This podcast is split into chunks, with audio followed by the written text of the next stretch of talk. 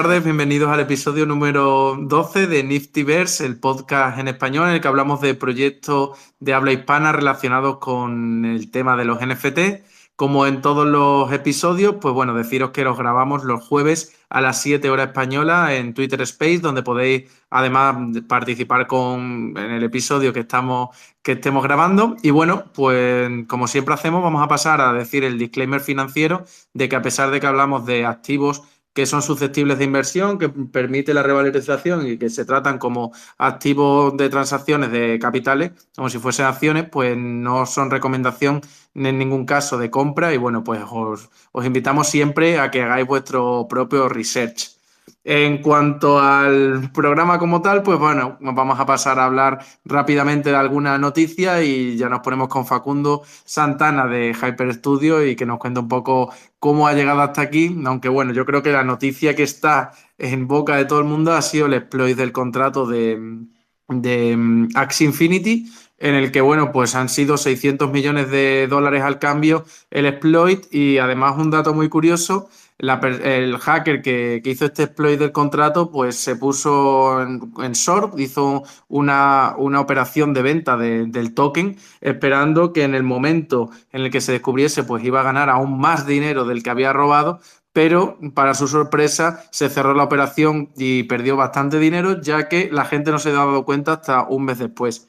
Como siempre hablamos, toda esta eh, esfera de ecosistema de NFT pues está en un estado muy primario y bueno, pues podemos ver cómo eh, los exploits en los contratos son algo que sigue sucediendo y bueno, si queréis comentar alguna noticia más, os cedo el micrófono.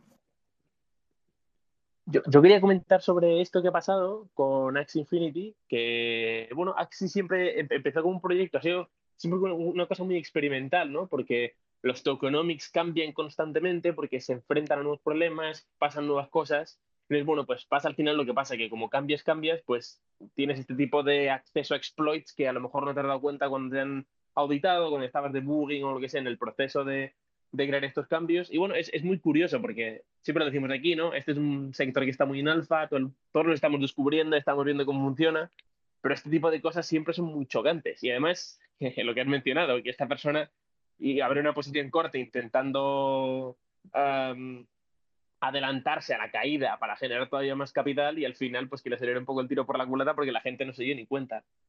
Bueno, es, eh, es, es, muy curioso y es, y es muy gracioso cómo funciona el, el, estado en el que estamos y el mercado en el que estamos ahora mismo, ¿no? Totalmente. Bueno, comentando así las noticias que más nos han llamado la atención sobre el ecosistema NFT de esta semana, pues queremos dar paso a Facundo que nos cuente, como con todos los invitados, le invitamos a que nos cuente un poco su background, de, qué, de dónde viene y cómo acaba en todo esto de los NFT. Así que adelante, Facundo. Vale, muchas gracias Álvaro. Eh, ante todo, gracias por la invitación. Es, es un gusto estar estar aquí charlando con ustedes un ratito sobre esto que tanto nos apasiona, ¿no? Eh, y que se está definiendo y redefiniendo día a día. Eh, bien, mi background es en diseño gráfico, ¿sí? Yo estudié diseño gráfico, soy de, Argentina y estoy metido en el, en el mundillo del diseño web eh, desde el año 98, hace, hace rato. Tenía 11 años cuando construí mi primer sitio web. mucha autodidacta, imagínense que en ese momento, finales de los 90, eh, no había mucha documentación de cómo diablos se construía un sitio web y también las tecnologías ¿no? sobre las que trabajábamos eran, muy rudimentarias. Pero bueno, desde ese momento estuve toda la vida metido en diseño de productos digitales. Eh, luego, bueno, pasé por la, por la, universidad para formalmente estudiar la carrera de diseño gráfico. Eh, y ya mientras estaba cursando mis estudios, ya empecé a trabajar en distintas compañías, ¿sí? distintos estudios de diseño en ese momento muy enfocado a diseño web. Eh, ¿Me escuchan bien, no? Ahí va. Eh, bárbaro, gracias.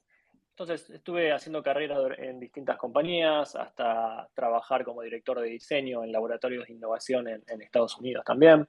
Y hace unos cuatro años aproximadamente eh, decidí fundar lo que, lo que es una, agencia de diseño de productos digitales e innovación, con mucho foco en, lo que es eh, diseño de todo tipo de, web apps, ¿sí? tanto desktop, mobile, eh, trabajando enfocado fuertemente en el mercado norteamericano y trabajando con startups principalmente. Siempre nos gustó esta historia de trabajar con compañías emergentes, quizás con un, capital semilla, y ver de qué manera, con poco capital y optimizando al máximo la inversión de nuestros clientes, eh, dar el mayor valor eh, que podamos en cada uno de los servicios que ofrecemos. Entonces, un poquito apoyados en este espíritu, ¿sí? de, con lo poquito que tenemos ver cuáles son las, mejores soluciones que, que podemos darle a nuestros clientes, es que desde el día uno en el que fundamos la compañía eh, y al trabajar con compañías DTC, que son compañías direct to consumer, que básicamente venden productos eh, a sus consumidores a través de plataformas de retail, identificamos lo que sería para nosotros una oportunidad muy interesante y para nuestros clientes eh, algo muy beneficioso, que es desarrollar un equipo que lo que haga es cree los modelos tridimensionales hiperrealistas de los productos que nuestros clientes están vendiendo para, de nuestro lado, poder desarrollar un montón de aplicaciones distintas con estos modelos y tener una flexibilidad que lo que sería una sesión fotográfica, por ejemplo, no te lo permite. Entonces, imagínense un cliente que vende mesas, por ejemplo, eh, creamos el modelo tridimensional de esta mesa y después nos permite renderizar vistas de todo tipo, close-ups, producto entero, rotarlo, girarlo, animarlo, etc. Entonces, un poquito apoyados por toda esta experiencia que fuimos validando en estos cuatro años, con procesos que fuimos desarrollando y con este equipo que fuimos eh, formando para, lo que es el, modelado y renderización de, productos principalmente. Y también eh, usando a nuestro favor el hecho de que nuestro director creativo tiene muchos, muchos años trabajando en la industria del gaming, es que decidimos el año pasado dar un volantazo 180 grados y enfocar o reenfocar los servicios de la compañía en lo que es NFTs, um, diseño enfocado en NFTs y, props o assets para metaversos. Y ahí es donde surge Hyper Studios como un spin-off de esta agencia madre. Genial, súper interesante. Bueno, mm, desde luego, también queremos saber un poco cuál ha sido tu camino mm, en el descubrimiento de los NFTs y, bueno, pues tus primeras andaduras en cripto y cómo al final acabas en, este, en este ecosistema. Bien, bárbaro. Eh, y es la pregunta que me hago todos los días yo también. ¿Cómo llegamos hasta acá, verdad? Eh, Sí, es un camino, cada uno tiene su camino, yo creo que es interesante. Por eso la, pregunta es obligada. Claro, y te diría que en mi caso fue un poquito de casualidad. ¿Por qué? Porque en paralelo con lo que te comentaba, que íbamos desarrollando este equipo, muy enfocado en lo que es producto físico o incluso renders para, para proyectos de real estate, en el cual hacemos la visualización de una casa, por ejemplo, yo siempre seguía con la idea fija de que en algún momento quería eh, que nos enfoquemos en, aspectos mucho más creativos, utilizando quizá las mismas tecnologías, y apuntaba siempre los cañones para el lado del gaming, ¿bien? esperando alguna oportunidad en la cual podamos meternos en un proyecto de, gaming. ¿sí? Hemos desarrollado en su momento o diseñado juegos, pero más de, la índole, social, ¿sí? jueguitos más para, para, móvil, eh, pero no experiencias inmersivas en sí mismas, ¿sí? en las cuales podamos capitalizar eh, todas estas herramientas que tenemos de animaciones o renderizado eh, más inmersivo. Entonces, eh, te diría que mi llegada al mundo cripto, blockchain, primero fue un poquito de oído, amigos, el, project manager que es de, nuestra compañía, que es mi hermano prácticamente de toda la vida, él hace mucho tiempo que está muy metido en cripto y siempre me hablaba, me contaba. Al principio me costaba mucho conceptualizarlo y entenderlo, creo como como la mayoría de nosotros nos pasó en su momento, eh, me costaba entender para qué lado iba eso y de pronto me hizo clic, más que nada cuando escuché la presentación, el keynote que hizo Mark Zuckerberg al presentar Meta, en el cual te plantean esta visión a futuro que tiene la compañía y dije, ahí está, ahí está donde nosotros podríamos tener una linda oportunidad de mercado, que no sea solamente el diseño de un lindo prop que puede ser usado en un metaverse o el diseño de un lindo bitmap para ser vendido como un NFT, pero creo que ahí, hacia donde están apuntando los cañones de determinadas compañías, es donde podemos meternos nosotros y desarrollar eh, nuestros servicios ya más cercanos a lo que sería el gaming eh, y sí desarrollando eh, piezas, piezas mucho más creativas, ¿no? así que un poquito respondiendo a tu pregunta, fue medio coqueteando, o sea, como, como una consecuencia de haber coqueteado con la idea de eventualmente enfocarnos en servicios para gaming y la industria del media. Sí, además es súper curioso porque, bueno, aquí cada uno viene con un background súper distinto en la cripto. Lo, lo bueno, lo malo que tiene es que a una multitud de, sectores y bueno, tú que vienes de una parte mucho más creativa, pues te habrán llamado la atención ese componente de gaming, eh, los que vengan de una parte más informática, pues todo el desarrollo que hay detrás. Yo, por ejemplo, con mi background de economía, pues Bitcoin y su propuesta de valor me parece espectacular. Y bueno, pues la verdad es que los caminos que nos traen a, la gente hasta aquí son muy distintos, muy variopintos y muy interesantes. Con todo esto, me gustaría hacerte un poco la primera pregunta y crear el debate de qué es para ti el diseño de los NFT y qué implicaciones tienen los NFTs para la industria creativa en, términos generales. Bien, bárbaro. Eh, bueno, creo que a mí, como para empezar a responder esta pregunta, siempre me gusta, quizás puede ser una obviedad para muchas de las personas que nos estén escuchando, pero me gusta enmarcarlo un poquito y dar un poquito de contexto de dónde surge toda esta idea de los NFTs. Y principalmente de mi lado me, siento muy identificado porque, como te comentaba, yo empecé en mi carrera de diseñador web sobre finales de los 90, en donde el paradigma en ese momento era la web 1, el usuario como mero consumidor de contenido, totalmente pasivo. ¿Sí? Yo recuerdo que ingresaba al website de, la NBA para leer las noticias. Es como empieza esta globalización y esta idea de, del alcance a la información, pero el usuario todavía desde un punto de vista pasivo, ¿bien? consumiendo la información que le dan. Después, bueno, con el surgimiento de los, de los blogs y el surgimiento de las redes sociales, que sería la, llamada Web 2, ahí el usuario ya empieza a co-crear contenido, ¿sí? a empezar a formar su propia identidad en la red, ¿sí? y ya abandona el rol de eh, usuario pasivo de la red y pasa a ser eh, más activo. Y lo que estamos viviendo ahora con las eh, gracias a las nuevas tecnologías que se, fueron desarrollando, es un usuario ahora que de pronto es dueño ¿sí? de la red y es dueño de assets en la red.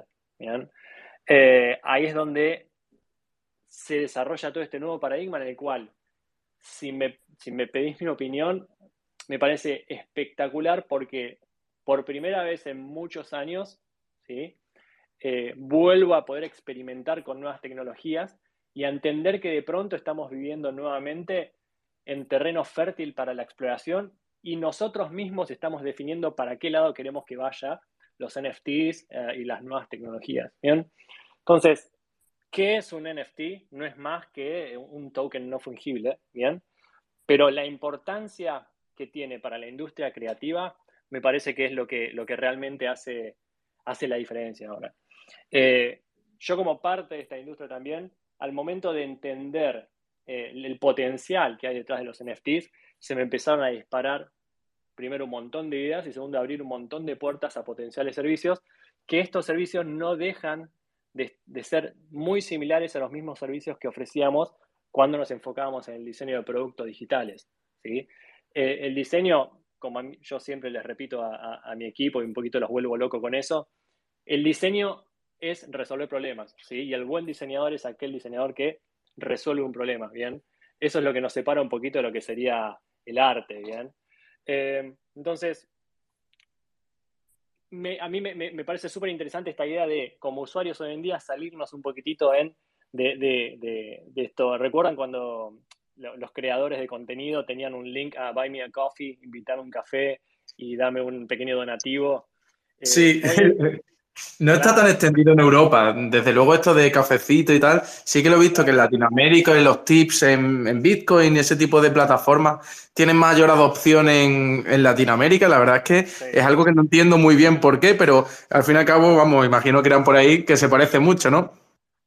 Claro, bueno, eran pequeños intentos de los creadores eh, de poder generar un revenue stream, alguna forma de, revenue, ¿bien? Y de ganar algo de plata, con algo de dinero con, el contenido que uno estaba generando. Entonces, gracias al surgimiento de, los NFTs, eh, tanto para los creadores de contenido como para incluso compañías, eh, empresas, marcas, tienen hoy en día al alcance de la mano nuevas herramientas para generación de revenue, ¿bien? Ya sea generando colecciones temáticas, eh, generando, sé, props, eh, incluso combinando con distintas tecnologías y quizás haciendo implementaciones con realidad aumentada, en el cual le permita a sus consumidores probarse sus productos en un plano digital. Em, o sea, es innumerable las aplicaciones que tenemos hoy con las nuevas tecnologías, ¿bien? Pero el proceso de concepción de estas piezas no dista, al menos desde mi punto de vista, de cómo se concibe cualquier tipo de producto digital. Por ejemplo, una aplicación web o, una aplicación nativa para un móvil. Eh, entonces, lo que hacemos nosotros, y ahí es donde veo una oportunidad súper interesante para gente que está metida hace tiempo en, la industria creativa, eh, podemos apoderarnos de las herramientas que ya venimos utilizando o las metodologías que ya venimos utilizando, como por ejemplo Design, Sprint, eh, Design Thinking, perdón, que básicamente se trata de identificar, eh, para quienes no saben, no, quiero ser muy técnico, pero trato de, simplificarle la explicación, pero Design Thinking es una metodología que surge del diseño de productos digitales, que básicamente lo que hace es centrarse en dar soluciones a problemas reales de nuestros usuarios. ¿sí? Eh, y la solución justamente a este problema se encuentra en la intersección entre lo que sería la necesidad que puede llegar a tener un usuario, que, es el problema, el pain point, el punto de dolor, con lo que tecnológicamente es factible de ser realizado, ¿sí? y la estrategia de negocio. Entonces, entre la combinación de estas tres cosas surge la solución. ¿sí? Esta es de la misma forma que se concibe o se proyecta un producto digital. Yo vi que hoy en día, para la industria de la industria creativa, perdón, poder apoyarnos de estas metodologías a la hora de concebir o imaginar una colección de NFTs, por ejemplo, es donde realmente hay un nicho interesantísimo para ofrecer servicios y es lo que nos va a permitir como comunidad creativa desarrollar eh, piezas y colecciones mucho más potentes que muchas de las que estoy viendo eh, hoy en día. ¿sí? Eh, sí, hablar? No, iba a decir yo que totalmente, porque además estamos viendo, no, esto, es mucha metodología, mucho pensamiento al final de startup, que es lo que son muchos proyectos de Web3. Son un grupo de gente que se reúne para tener un propósito en común y quieren llevarlo a cabo y bueno, pues tienen que buscar maneras de financiación, tienen que buscar una comunidad, clientes, etcétera, etcétera. Y muchas veces lo que estamos viendo en estos proyectos de Web3, eso de NFTs en general, es que son muy sloppy, ¿no? En plan, son muy, bueno, pues vamos tirando para adelante. Nadie se aplica muchas métodos. Ahora mismo estamos viendo como el sector está cambiando y ya no solo los creadores, sino que ya más requerido por los usuarios, como tú has dicho, ya están requiriendo más, ya quieren, no, ya quiero utilidad de verdad, ya quiero que me optimices una colección, que me hagas una colección bonita, que tenga muchas más cosas que solo sea un NFT y ya está. Y no es pues aplicar todas estas eh, pensamientos, estas maneras de trabajo, vamos a ir llegando poco a poco y vamos a ver cómo el, el espacio madura y vamos a ver pues eso, mejores proyectos, eh, menos basura y menos scams, etcétera, etcétera. Exacto, exacto, que es lo mismo que pasaba en su momento con los, con los websites, ¿verdad? Cuando la gente se da cuenta que puede tener una presencia online, era bueno, denme un sitio a, cualquier costo y quiero tener una presencia online. Ok, pero ¿cuál es el verdadero objetivo? ¿Por qué querés tener una presencia online? ¿Cuál es el, valor que le va a dar que vos como compañía tengas presencia online? No solo a tus usuarios, sino a tu compañía también.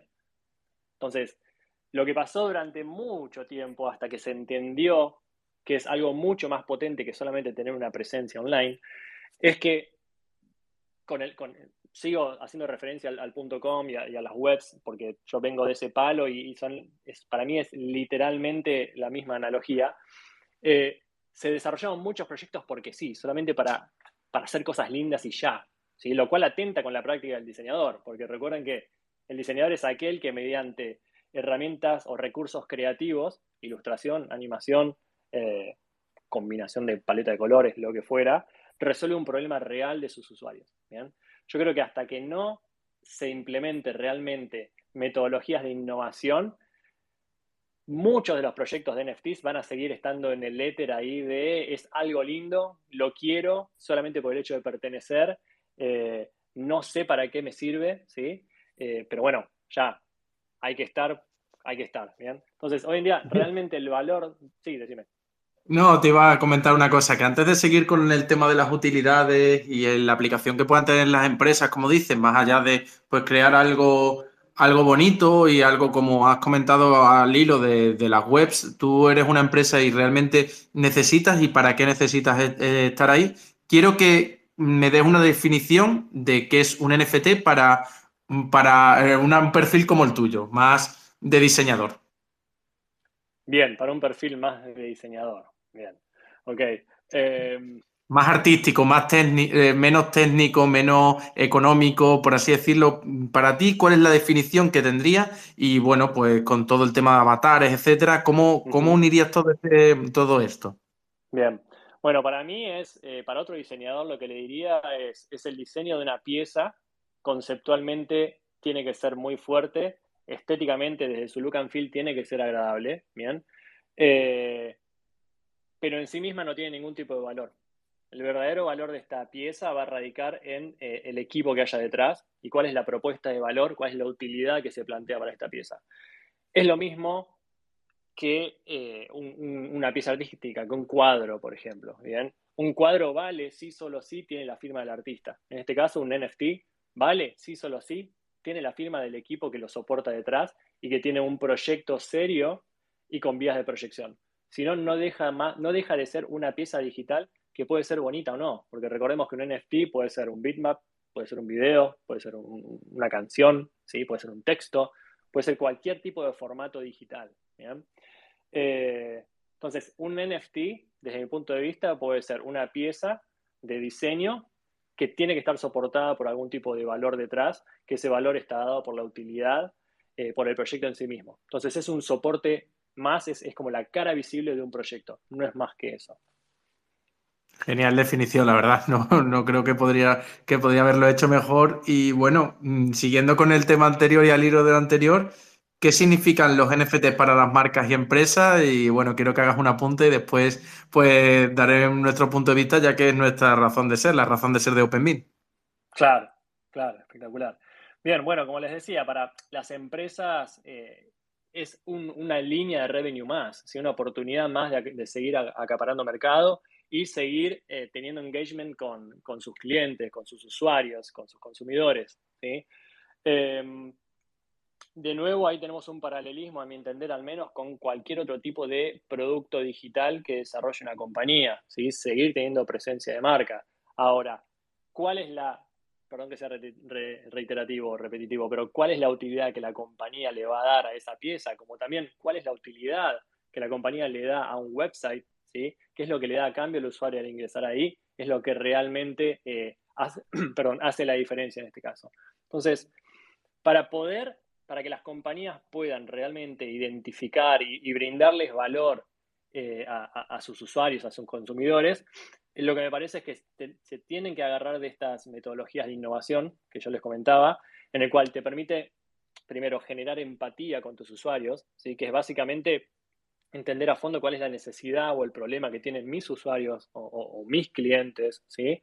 Eh, que es esta, idea que yo les decía del pain point, cuál es el punto de dolor que están teniendo hoy en día mis clientes, como para poder identificar qué es lo que les puedo dar para satisfacer o aliviar ese dolor. ¿sí? Entonces, se genera, eh, con, Design Thinking, por ejemplo, generamos primero, se divide en, etapas. La primera etapa es tratar de llegar a esa empatía con el usuario, ¿sí? entender a nuestros consumidores qué es lo que están necesitando, qué es lo que están buscando. Eh, durante este proceso se trabaja con un equipo súper eh, variado, variopinto. Imagínate que sos Nike, ¿bien? Y querés desarrollar una, colección que tenga un valor real para, para tus consumidores. Durante estas sesiones de Design Thinking lo que se busca es combinar gente de marketing con gente de tecnología, con gente de diseño, con gente de operaciones, hasta, te diría, gente que esté en las tiendas vendiendo los productos. Si se trata de obtener insights o información de nuestros consumidores de la, de la, más, de la forma más variada posible, como para enriquecer todo este análisis. Entonces, buscamos la empatía mediante el entendimiento de los insights o de la información que obtenemos de nuestros usuarios. Eh, luego se pasa a una etapa en la cual se hace un prototipado, que es básicamente esta idea de MVP, si se quiere, que viene también de productos digitales cuál, cuál es la, primera versión que podemos tener testeable, ¿sí? en este caso, de una colección de NFTs. ¿sí? Pasamos por un proceso, un proceso de prototipado en el cual decimos, bueno, en base a las necesidades que identificamos de nuestros usuarios, creemos que eh, podemos tener una colección de NFTs con este look and feel, ejemplo, una colección animada en tres dimensiones que haga foco sobre eh, los nuevos productos o los nuevos releases de la compañía, Y eh, quizás el valor agregado que va a tener quien adquiera este NFT sea que le enviemos el producto físico, una colección limitada de zapatillas a, la casa. ¿sí? Y estoy dando un ejemplo muy, muy absurdo que estoy inventando en este momento. Eh, entonces, una vez que hacemos eso, tratamos de validar con los usuarios a los cuales obtuvimos esta información si es realmente algo que les interesaría a ellos, es algo por lo cual pagarían. Entonces, ahí viene toda la etapa de prototipado, de, validación de la idea. ¿sí? Todo esto que viene de nuevo muy de la metodología de trabajar con startups, en la cual se trata de validar estas direcciones de la manera más rápida posible y con el menor impacto posible. ¿sí? Recuerden que generalmente las startups se manejan con capital semilla o, pequeñas rondas de inversión, generalmente amigos, familiares que les dieron un poquito de capital. Entonces, la forma de poder sacarle el mayor rédito a esta inversión inicial es testear y validar lo más rápido posible para que no nos comamos todo este capital. Entonces, mediante estas metodologías de innovación hacemos procesos iterativos en los cuales en muy poquitos días se, se evalúan ideas, se analizan insights, se desarrollan prototipos, se testea o se valida con usuarios y una vez que entendemos ¿sí? que eh, tenemos determinada validación de hacia dónde estamos yendo, ahí es donde todo el equipo se pone a trabajar eh, y se desarrolla la colección lo más rápido posible. Eh, perdón Álvaro si yo me, desvío. Nada, nada. Me pongo a hablar y, me voy por las ramas. Es súper interesante, nada, todo el proceso, si es verdad, como comentaba antes, que es un proceso muy similar a Startup. Si quieres seguir por ahí. Dale, sí, sí, sí. antes, de seguir, quería preguntarte una cosa rápido. Eh, sí, por favor. Estamos, estamos, estamos hablando ¿no? de, cómo los, los grupos de NFTs o las colecciones de NFTs son startups y tienen que tomar sus ah, lecciones, digamos, del mundo más tradicional empresarial y aplicarlas a estos proyectos para poder ser más successful, ¿no? Eh, pero pero los NFTs te traen, eh, aparte de traerte el tema financiero, porque sí es verdad que te ayudan a catapultarte, es una vía de monetización, eh, te ayudan a, a hacer raising capital sin necesidad de un seed round con inversores privados, etcétera. ¿Qué otras cosas crees que pueden llevar los NFTs a las startups que vayan a cambiar la dinámica empresarial en ese sentido? Que vayan a cambiar la dinámica empresarial. Sí, es decir, que así como estamos diciendo, los NFTs tienen que aplicarse cosas de startups tradicionales, ¿qué crees que los NFTs de por sí o el mundo de Web3 va a cambiar en el pensamiento empresarial a la hora de, hacer tu propia startup de cualquier cosa? Pero si me, permitís eh, hacer un comentario al respecto, pues sí. Eh, seguramente, ahora mismo, sobre todo OpenMint se enfoca a empresas ya constituidas que con una propuesta de valor ya validada y que obtienen pues ingresos recurrentes, esto sea un extra, por así decirlo, a pesar de que confiamos en que los NFTs pues tienen aplicaciones múltiples, desde engagement, desde hipersegmentación de, de clientes hasta otorgarles valor eh, a infinito realmente, le puedes estar dropeando valor, descuentos, eh, contenido al infinito, ya que este, los NFTs además son un activo que perduran el tiempo, pues además vemos cómo mm, habrá empresas, y estoy convencido de ello, que gran parte de su propuesta de valor inicial sea eh, los NFTs. Con estos NFT, pues mm, la forma de validar que comentaba Facundo anteriormente, si tú eres capaz de vender un NFT, hay una persona que te está validando esa idea. Hay una persona que está diciendo con su dinero que es una buena idea y la propuesta de valor del core, del core, del core business, eh, apoyada por estos NFT, pues se validaría también. Además, pues esos usuarios mm, obtendrían todo el valor del core business más eh, los NFTs y la empresa tendría una fuente de ingresos recurrente con las reventas secundarias. O sea que seguro que hay multitud de proyectos que nacen a raíz de esta, de esta nueva vía de, ingresos y además pues como una nueva fuente de financiación sin recurrir a Venture y sin vender eh, capital social de la empresa, sino propiedad intelectual. exactamente. Y de hecho, eh, justo estos días estuve planteando ¿no? internamente cómo poder, y haciendo un paralelismo con una, con una agencia de diseño, me planteaba el hipotético caso en el cual una empresa desarrolla una especie de DAO, ¿bien? Pero dentro de un equipo de trabajo, ¿de qué manera podemos desarrollar una dinámica en la cual un equipo de trabajo se sustente por sí mismo, no solamente por obtener eh, plata de, los servicios que venden, enfoquémonos en agencias de servicio, ¿bien? Pero ¿cómo podemos armar un ciclo que se retroalimente en el cual en sí misma la compañía o la estructura o, la organización descentralizada genere el revenue necesario para seguir funcionando? Entonces, creo que abre las puertas a infinidad de exploraciones, ¿sí? De cómo no solamente generar fuentes de ingresos, sino generar proyectos que sean autosustentables, en todo sentido. Sí, es, brutal. Además, la intervención de las DAO pues, permite también eh, la construcción de ideas, la construcción de un sistema jerárquico mucho más horizontal que vertical, que las estructuras mm, tradicionales, por así decirlo, de gobernanza, pues, pues varían mucho y pues bueno, también estos tokens pues pueden servir como token de gobernanza. es que las aplicaciones son, la verdad, que múltiples, infinitas y aplicables con una pizca de creatividad y con, y con el, si no, con el apoyo de empresas como OpenMint, pues la verdad es que puedes darle soporte a, la idea del core business en multitud de formas. Simplemente hay que encontrar la forma de aplicación de los NFTs a, la creación de valor que ya tienen las empresas anteriormente. O sea, pueden ser un añadido o desde cero. La verdad es que las posibilidades son infinitas. Yo creo que esto es lo que nos atrae tanto de este, de este sector. Exacto, es lo que yo te decía, que de nuevo eh, me retrotrae a el Facundo de 11, 12 años aprendiendo algo nuevo y aprendiendo a que podía construir una nueva una, web, sí, básica. Hoy en día me siento nuevamente en ese papel en el cual, bueno, pará, hay tecnologías, ¿bien? Hay nuevas formas de encarar las cosas y el estadio en el cual estamos, que ni vos, ni yo, ni ninguno de nosotros todavía está, lo tiene 100% claro en dónde estamos ni a dónde va a ir, sino que es algo que entre todos lo estamos construyendo, me parece algo espectacular y que hoy en día me quita el sueño. Y, de nuevo siento que estoy jugando con lo que me amo hacer, que es diseñar y manejar un, negocio rentable de diseño y liderar equipos de diseño. Pues por ahí va la siguiente, el siguiente punto a tratar, Quería que nos hicieses una descripción, pues así a alto, eh, del proceso de producción de, que tenéis para, un proyecto de NFTs, así rasgos generales, o bueno, puedes entrar en profundidad si quieres. Por favor, baja un poquito el nivel técnico que hay veces que, me cuesta hasta seguirlo. Muchas gracias. Dale, dale. Sí, trato, trato de bajar un poquito el nivel técnico.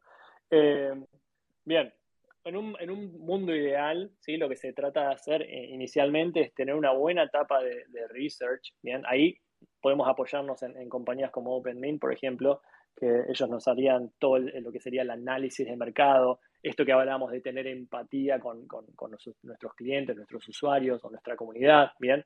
Entonces, primero pasamos por una etapa de research, de entendimiento de qué es lo que vamos a hacer. ¿sí? Eh, ahí se buscan referencias, se trata de entender qué tecnologías vamos a utilizar, de qué manera vamos a construir la colección, si va a ser una colección que tenga solamente 20 piezas o una colección construida a partir de la combinación de muchos elementos que derive de una colección de 10.000 de 10.000 piezas únicas, por ejemplo. Entonces, primero hay toda una etapa de anteproyecto, si se quiere, de entendimiento del alcance, una vez que más o menos se entiende qué tecnologías vamos a usar, qué cantidad de, gente involucrada, qué cantidad de artistas vamos a, precisar, si va a ser una colección que eh, va a ser estática o si va a tener elementos animados. Hay un montón de variables acá a analizar, desde, desde cómo se va a encarar el proyecto, pero una vez que ya tenemos validado todo ese anteproyecto, se pasa primero a lo, que es el, concept art, que esto también es una etapa que viene mucho de lo que es el diseño de videojuegos, de gaming, ¿sí? tratar de eh, plantear con bocetos, bosquejos lo más rápido posible eh, cómo imaginamos puede llegar a ser el look and feel de la colección. Yo acá estoy explicando procesos meramente de diseño, ¿sí? no quizás de concepción de la utilidad de la colección en sí, ¿bien?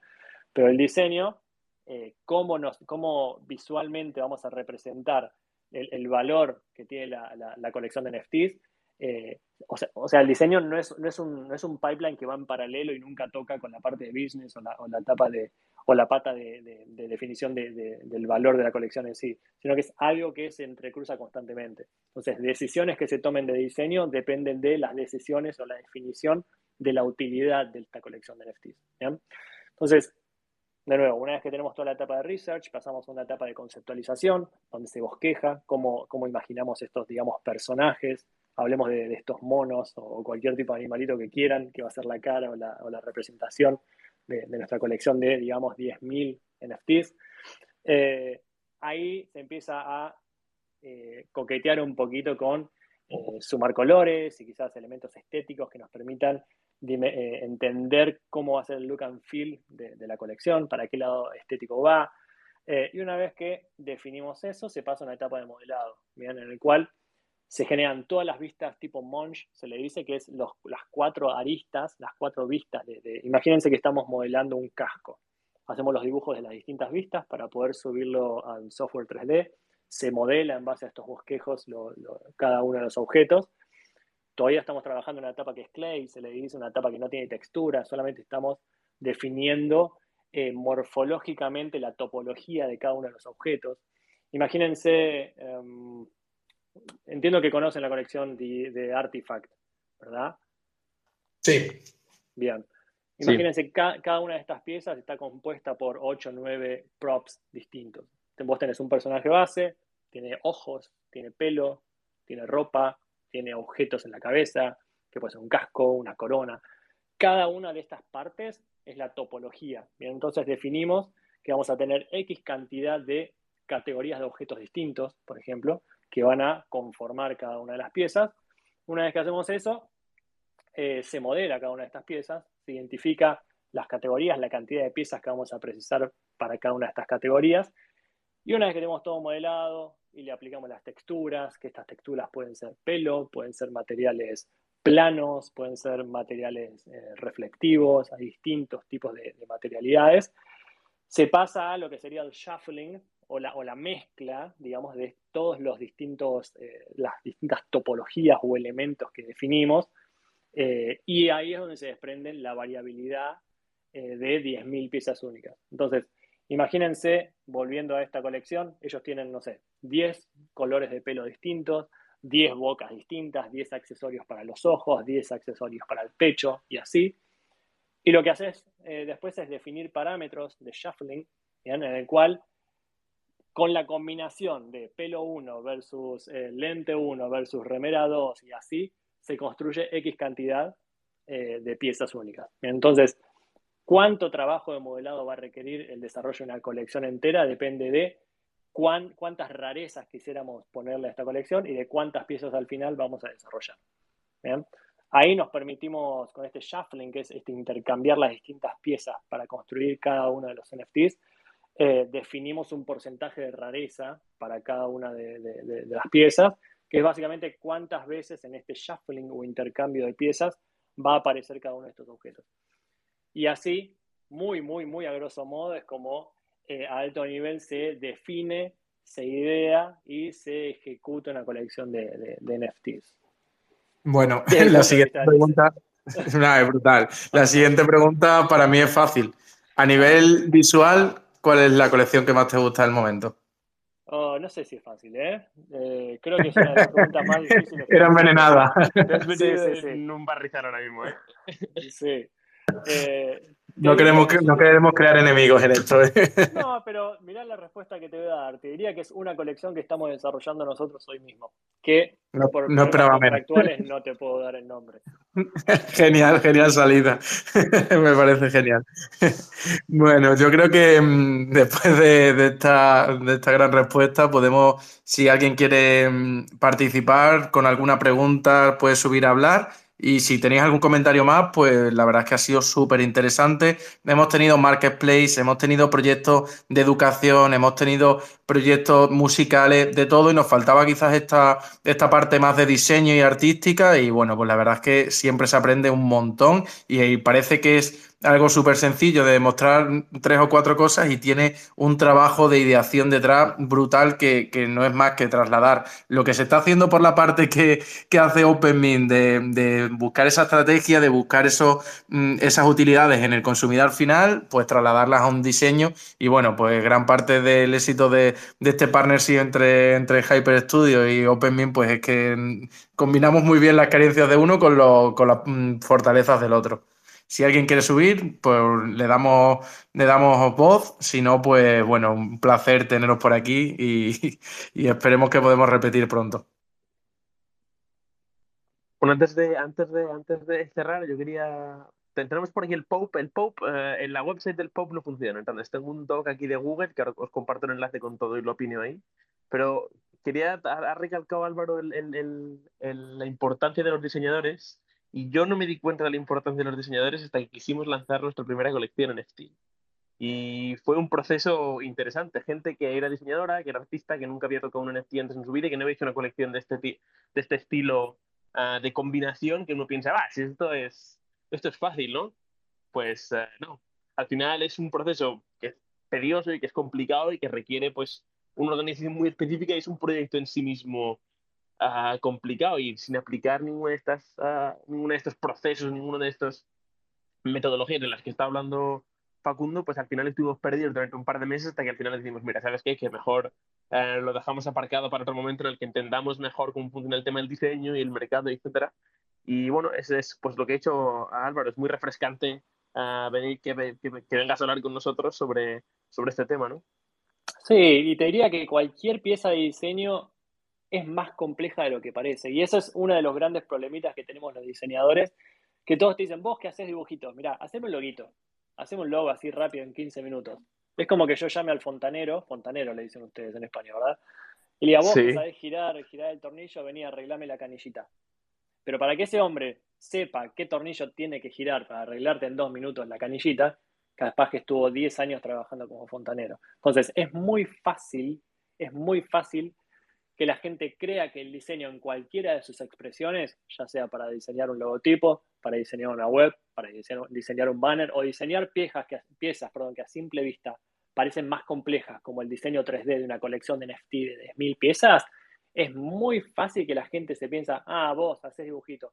Es muy fácil, ¿por qué te pagaría por esto? Entonces, si nosotros como diseñadores no, empecemos, no empezamos a poner en el medio, ante nuestro trabajo, la capa de consultoría, la capa de argumentación, de defensa del porqué de una dirección artística o una, una, decisión de diseño, nunca vamos a, poder sacar esa, esa, idea que tiene el, común de la gente de que las cosas son simples hasta que se dan cuenta que es lo contrario. Y muchas veces se dan cuenta tarde. Así que un poquito quizás la reflexión que les quiero dejar es los diseñadores quierannos un poco más porque lo que hacemos no es tan fácil como parece. Totalmente, espectacular reflexión para cerrar y nada, un auténtico placer teneros por aquí y bueno, pues estáis invitados cuando queráis y bueno, muchísimas gracias por todo.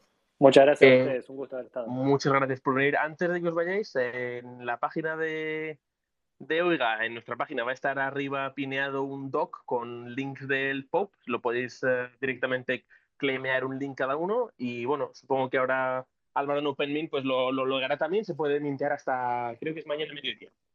Genial. Pues. Guardadlo que probablemente haya sorpresa en el futuro. En el futuro, en el futuro. Estamos pensándolo. Bueno, muchísimas gracias por otro espectacular episodio. Estamos en contacto. Muchísimas gracias, a todos. Luego, gracias. Hasta luego.